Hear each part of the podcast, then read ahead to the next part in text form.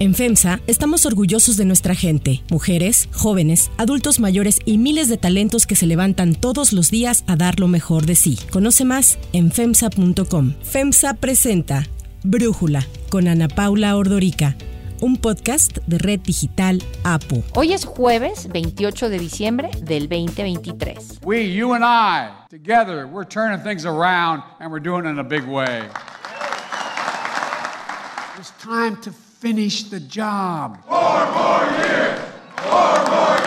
El 5 de noviembre del próximo año en Estados Unidos va a haber elecciones presidenciales. Inicialmente eran más de 20 los aspirantes a llegar a la Casa Blanca, pero ya se han ido bajando varios de ellos eh, de esta contienda. Y aunque en los dos principales partidos no hay una designación oficial de sus candidatos, el presidente Joe Biden por el lado de los demócratas y Donald Trump por el lado de los republicanos son quienes encabezan las preferencias. Joe Biden se ha presentado como un protector de la democracia y un estadista estabilizador tras el paso de Donald Trump por la Casa Blanca. Analistas estiman que Biden enfoque su campaña en sus logros bipartidistas, como el importante proyecto de ley de infraestructura, pero bueno, tiene 81 años y esto genera algo de resistencia tanto para los demócratas como para los republicanos. Por el otro lado, el expresidente Donald Trump vuelve a postularse después de haber perdido en el 2020, aunque sigue negando su derrota hasta la fecha. A pesar de que su influencia se ha visto mermada al interior del Partido Republicano y aunque enfrenta investigaciones legales tanto de las autoridades estatales como del Departamento de Justicia, Donald Trump conserva una base de seguidores muy fiel y al quien no hay que perderle tampoco la pista es a Robert F. Kennedy Jr., sobrino del expresidente John F. Kennedy. Robert F. Kennedy Jr. es conocido activista antivacunas. Al inicio dijo que iba a ser aspirante por el Partido Demócrata, pero en octubre anunció que se postularía como candidato independiente. Aunque queda todavía mucho tiempo para las elecciones y para saber cómo se van a desarrollar, ya casi con seguridad la contienda va a quedar decidida en los estados columpio, en los que ambas partes pueden esperar ganar. Ya sabemos que desde el 2008, que ganó Barack Obama por primera vez, 20 estados han mantenido su voto por los demócratas y otros 20 han votado por los republicanos. Pero hay estos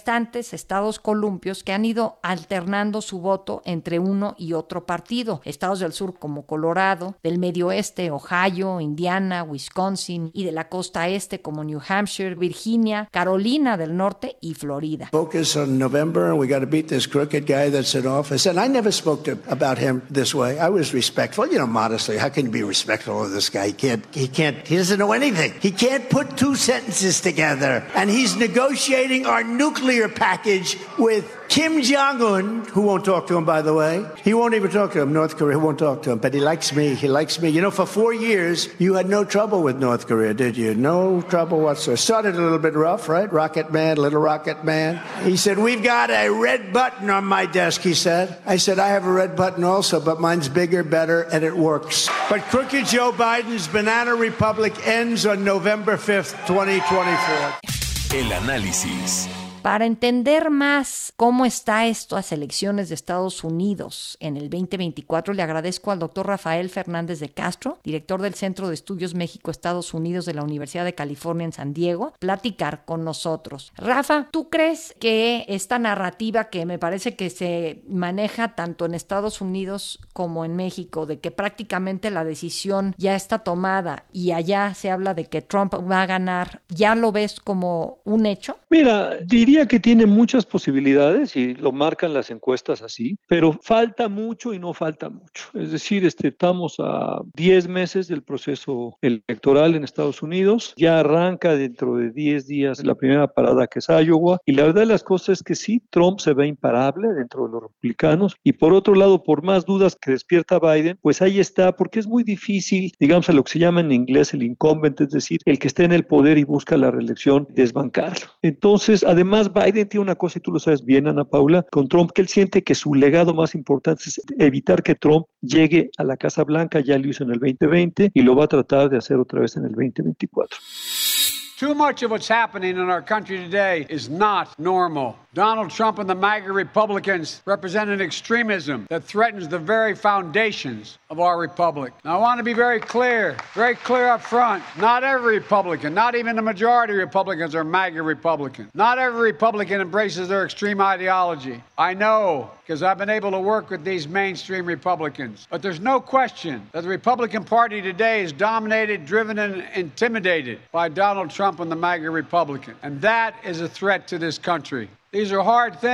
Yo te diría, pues mira, esta encuesta que movió todas las arenas, así que fue como un eh, temblor, tampoco lo diría terremoto del New York Times hace unas semanas, hablando que en cinco de seis estados columpio eh, aventaja a Trump y por buenos puntos, pues la verdad sembró muchas dudas en el Partido Demócrata y la verdad cada vez estamos viendo más artículos en la prensa hablando cómo sería un Trump en un segundo periodo. Entonces sí, hay una gran posibilidad de que regrese Trump. Me parece que Biden se vicia me parece que esos 81 años de que tú hablas, ¿sabes qué es lo terrible, Ana Paula? Que se le notan y se le notan y entonces se le ve, digamos, desconfiado al caminar, desconfiado al hablar, su equipo no lo deja hablar demasiado. Yo diría que ha hecho una buena presidencia, pero mira, en lo que mejor ha hecho una presidencia no cuenta, que es en seguridad nacional. A mí me parece que ha manejado muy bien el ataque de Hamas a Israel, que ha sido muy claro en su apoyo a Israel, pero también muy claro en decirle a Israel las lecciones del 9-11 de Estados Unidos del 2001, es decir, se fueron con todo tras Al-Qaeda y no era la manera y se diluyó Estados Unidos y de alguna manera quiere evitar esos problemas para Israel y para el mundo occidental. You can't look at what has happened here to your mothers, your fathers, your grandparents, sons, daughters, children, even babies, and not scream out for justice. Justice must be done. But I caution this while you feel that rage, don't be consumed by it. After 9 11, we were enraged in the United States. Y por otro lado ha manejado muy bien la OTAN y sobre todo este fortalecimiento de la OTAN, sobre todo frente a la invasión de Ucrania. Eso parece muy valioso, Ana Pablo. Yo no podría pensar en un equipo tan bueno como el de Biden, hablando de Blinken y de Sullivan, que son sus brazos derecho y izquierdo, y justamente en seguridad nacional, es decir, el secretario de Estado y el asesor nacional, son realmente muy buenos funcionarios, se entienden muy bien ellos tres, tienen mucha, yo diría, tienen mucho equilibrio tienen mucha experiencia, la han jugado muy bien, pero eso no cuenta demasiado. Entonces, bueno, vamos a ver, hay un electorado enojado, hay un Donald Trump con una narrativa maravillosa, y hay que decirlo así, Donald Trump es un tramposo, es un embustero en contra de la ley, sin embargo, su narrativa es maravillosa porque dice, como los demócratas no me pueden ganar en las urnas, me quieren sacar a la mala, y eso, la verdad, le ha ayudado enormemente cada vez que hay una acusación.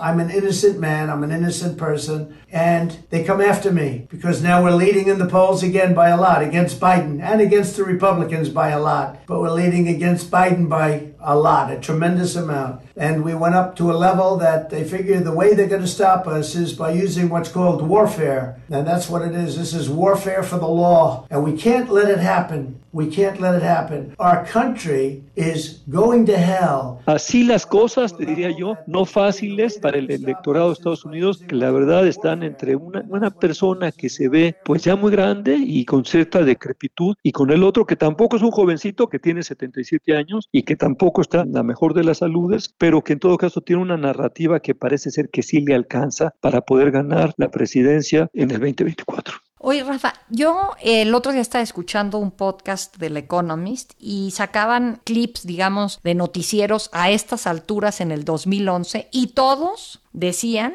que Obama no se iba a reelegir, que le iba a ganar Mitt Romney. When asked if the president deserves to be reelected, the majority, 54%, said no. By all historic measures, the president stands to lose. There's that stubborn 9% unemployment rate and an economy that has failed to kickstart. Where a new CBS News poll is pointing to what could be a difficult road ahead for the president. According to the poll, only 41% of Americans believe Barack Obama deserves to be reelected.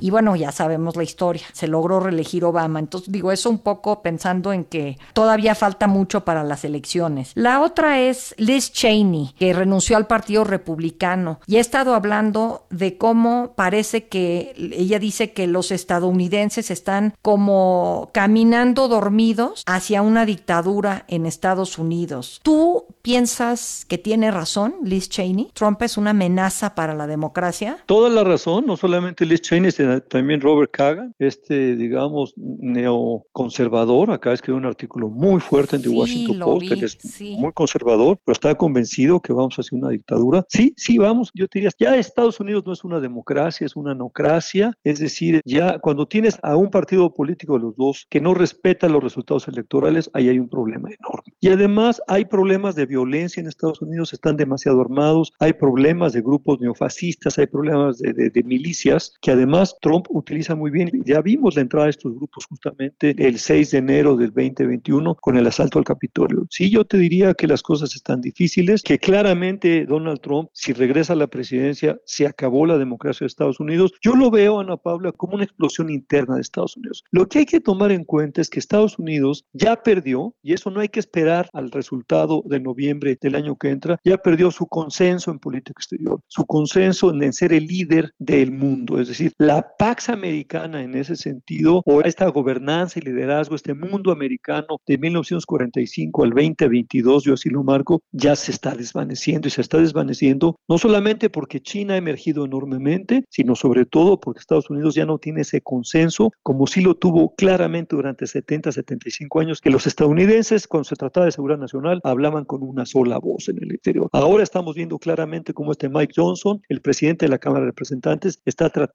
de quitar el dinero a Ucrania. I want you to know that the day after I was handed the gavel, I went to the Situation Room and sat down with Jake Sullivan, National Security Advisor. I've spoken to the Secretary of Defense about this, the Secretary of State. You know, we have made the position very clear that we needed further clarity. Part of the problem with the Ukraine funding and the reason so many of the American people are concerned about it is that there's been no, no real clarity on what the strategy is, what the end game is, uh, how we'll have proper oversight over the dollars that have already been spent or the, the money that's being requested now. I do not think it is an unreasonable thing to ask for those things. Él es muy trompista en esto, es decir, make America great again, es decir, haz América grande otra vez. Es un movimiento aislacionista, es un movimiento nacionalista, es un movimiento populista. En eso están los republicanos y me parece, digamos, en ese sentido, yo soy pesimista. No hay que esperar siquiera la elección, Ana Paula. Estados Unidos ya no tiene ese consenso y entonces, pues las cosas están difíciles para Estados Unidos y están difíciles para el mundo. Y la verdad de las cosas es que yo estoy pesimista porque lo que estamos viendo es un mundo que se militariza más un Biden que acaba de pedir mucho dinero para Ucrania, para Israel, pero también mucho dinero para seguridad en la frontera México-Estados Unidos. Están muy molestos están muy dolidos con el tema del fentanilo. In 2019, you may remember, China took action to greatly reduce the amount of fentanyl shipped directly from China to the United States. But in the years since that time, the challenge has evolved from finished fentanyl to fentanyl chemical ingredients and, and pill presses, which are being shipped without control. And by the way, some of these pills are being inserted in other drugs like cocaine. A lot of people are dying. More people in the United States between the ages of 18 and 49 die from fentanyl than from guns, car accidents, or any other cause. Entonces, las cosas no están sencillas para la elección y además efectivamente hay una sombra enorme de este señor, el señor naranja que le llaman los demócratas, que es Donald Trump, que la verdad de las cosas es que, pues ahorita, hoy por hoy al acabar el 2023 parece imbatible en las urnas, parece imbatible con sus electores porque, ah caramba, cómo lo siguen, cómo le celebran y cómo yo te diría, la, prácticamente todos los republicanos, con excepción de Mitt Romney, se le agachan porque le tienen miedo. Ahora, yo ahí te preguntaría por el voto de los independientes, Rafa, porque si bien en el Partido Demócrata tiene preferencia Biden sobre Trump y en el Republicano tiene preferencia Trump sobre Biden, ¿qué pasa cuando leemos las encuestas sobre los independientes? Mira, ahí la, verdad de las cosas es que ese es el segmento que todo mundo está buscando, pero yo te diría, Ana Paula, es donde el propio sistema electoral de Estados Unidos no te da demasiado margen. Estás hablando de una democracia muy imperfecta, con muchos problemas, estás hablando de un sistema electoral en que realmente, por ejemplo, los independientes de California no cuentan para nada. En todo caso, contarían los independientes, pero de los estados columpio, y ahí la verdad de las cosas es que, pues no, los independientes están están en Texas. Si estuviéramos hablando, digamos, de un voto universal, me parece que los independientes serían más importantes. Como estamos hablando nada más de seis o siete estados donde se va a resolver la, contienda, pues la verdad de las cosas es que creo que no tienen mucho peso los independientes, porque hay que decirlo, está mal el sistema electoral de Estados Unidos, es decir, un elector de Wisconsin, estaba leyendo, no me acuerdo si de Wisconsin o de New Hampshire, Ana Paula, tiene, digamos, 11 veces más fuerza que el voto de una persona de California. ¿Por qué? Porque está sobre representado los estados pequeños. Entonces, ese mito de los padres fundadores del constituyente americano, esa incapacidad de Estados Unidos de reformar y de mejorar su sistema electoral, está siendo funesto en este momento en que se ha perdido el consenso y lo está aprovechando a la mala individuos como Donald Trump o individuos como, yo te diría, los asesores de Trump, que realmente pues están acostumbrados a, a poner a la ley de su lado y que la democracia y que la legalidad les importa un bledo. Sí estamos hablando de un candidato en Estados Unidos, Donald Trump, que la verdad de las cosas es que toda su vida ha vivido sí siempre con mucha reyerta legal, e, eso es lo suyo y por eso lo vemos tan campante a pesar de que tiene 92 o 93 acusaciones, porque toda su vida ha hecho lo mismo, él le ha funcionado vivir así y bueno, lo malo es cuando uno de estos, pues mafiosos verdaderamente, es muy probable que regrese a la presidencia de Estados Unidos y donde todo el mundo ya está empezando a decir, entonces va a gobernar con más conocimiento y, y por ende va a ser mucho más peligroso. Ahora, ¿tú crees que una segunda presidencia de Trump, si es que desgraciadamente llegara a ganar, sería más radical aún que la que ya vimos? Estoy convencido, ¿no, Paula? Es decir, los generales que él logró al principio, las gentes del Estado profundo que se quedaron ahí, ya no los va a nombrar. Es más, gente cercanas a él, como su propio yerno, Jared Kushner ya no van a estar con él. Es más, la propia Ivanka, su hija, digamos, que podrá hacer lo que sea, es la niña de los ojos del Señor, pero me parece que tiene cierta, digamos, madurez, porque se me hace una persona que convive con otras gentes y se da cuenta de algunas cosas horribles que hizo con su papá, como la separación de los niños en la frontera. Esas gentes ya no van a estar ahí, entonces realmente se está rodeando Donald Trump de los que le alientan estas locuras de nos robaron la elección. This is a fraud. On the American public. This is an embarrassment to our country. We were getting ready to win this election. Frankly, we did win this election. Sí, cuando tú ves que hay un equipo o el equipo más de extrema derecha, más xenófobo, más racista, como es Stephen Miller, ya claramente está empezando a dar conferencias de prensa de cómo va a ser la política migratoria de Trump y ya nos está adelantando que como se han colado tantas personas buscando refugio y que se han perdido al interior de Estados Unidos, estamos hablando de casi dos millones de personas, él ya está hablando que va a haber campos de concentración donde los van a concentrar para deportarlos. La verdad las cosas a mí sí me apuran mucho porque un Donald, Trump despiadado, llegando a la presidencia en una segunda ocasión, haciendo de las suyas, alimentando mucho el electorado y no sea esto a dónde vaya a parar, porque evidentemente la Suprema Corte de Justicia que lo podría parar, pues está muy politizada y tiene por lo pronto a seis jueces, yo diría muy conservadores, que evidentemente le van a solapar muchas de sus pues, irresponsabilidades y actos, yo diría, antidemocráticos. ¿Y qué piensas de este Robert F. Kennedy Jr. y su ambición de lanzarse por la vía independiente? ¿Esa es mala noticia para Biden? ¿Es indiferente? ¿Le ponemos atención o no? Yo no le pondría demasiada atención. Qué bueno que se fue del Partido Demócrata. I've come here today to announce my candidacy for the Democratic nomination for President of the United States. My mission over the next 18 months of this campaign and over my throughout my presidency will be to end the corrupt merger of state and corporate power that is threatening now. No ha crecido y en todo caso, digamos, lo que le ayuda enormemente es el nombre, el apellido, o sea, todo el mundo conoce el apellido Kennedy. Sin embargo, este es un Kennedy al revés, es como una caricatura de Kennedy, porque si algo han tenido los Kennedy es ser hombres de Estado, hombres políticos que realmente a través de la política y de la labor deseaban, y era su misión, mejorar a los Estados Unidos. Es una gente que no cree en las vacunas, que no cree en el Estado, Es decir, es un locuaz que no creo que cuaje demasiado, pero bueno, mira, si le quita uno, dos o tres puntitos a Biden, pueden ser terribles entonces, y a quien más puede afectar es efectivamente a Biden. Entonces, sí, no es buena noticia, aunque la verdad no creo, estoy convencido, pero me puedo equivocar, que llegara a crecer como un róspero y que pudiera, digamos, tener, acercarse, por ejemplo, a 10 puntos, lo cual sí sería funesto realmente para las ambiciones de Biden. No se ven bien las cosas para los demócratas, pero algunas cosas todavía pueden ocurrir,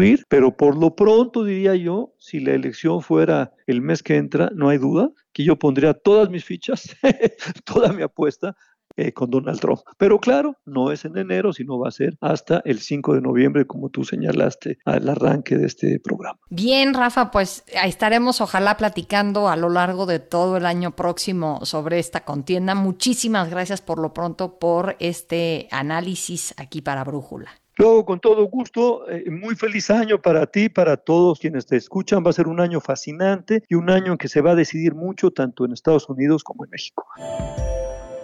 Antes de continuar, quiero pedirles que en la plataforma que nos escuchen, ya sea Spotify, Apple Podcast, la que sea su favorita, que por favor nos califiquen, de preferencia con cinco estrellas, y que también compartan el podcast y comenten lo que les gusta, lo que no, lo que sienten que le podemos mejorar. Ahí en Spotify hay la posibilidad de comentar. Todo esto es para que podamos seguir creciendo y ofreciendo el podcast para ustedes sin costo. Para cerrar el episodio de hoy, los dejo con música de Pink Floyd.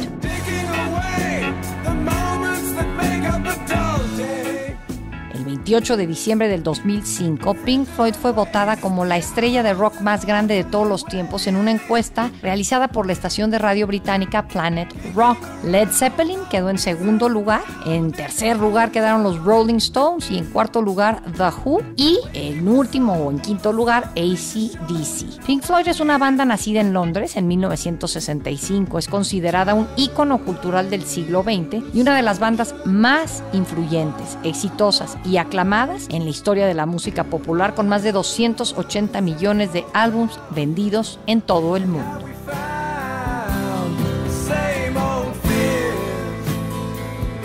wish you were here. Yo soy Ana Paula Ordorica. Brújula es una producción de Red Digital APO. En la redacción, Ariadna Villalobos. En la coordinación y redacción, Christopher Chimal. Y en la edición, Cristian Soriano. Los esperamos mañana con otro episodio especial de Brújula. Oxo, Farmacias ISA, Cruz Verde, Oxo Gas, Coca-Cola FEMSA, Invera, Torrey y PTM son algunas de las muchas empresas que crean más de 245 mil empleos tan solo en México y generan valor como parte de FEMSA. FEMSA presentó Brújula con Ana Paula Ordorica, un podcast de Red Digital APO.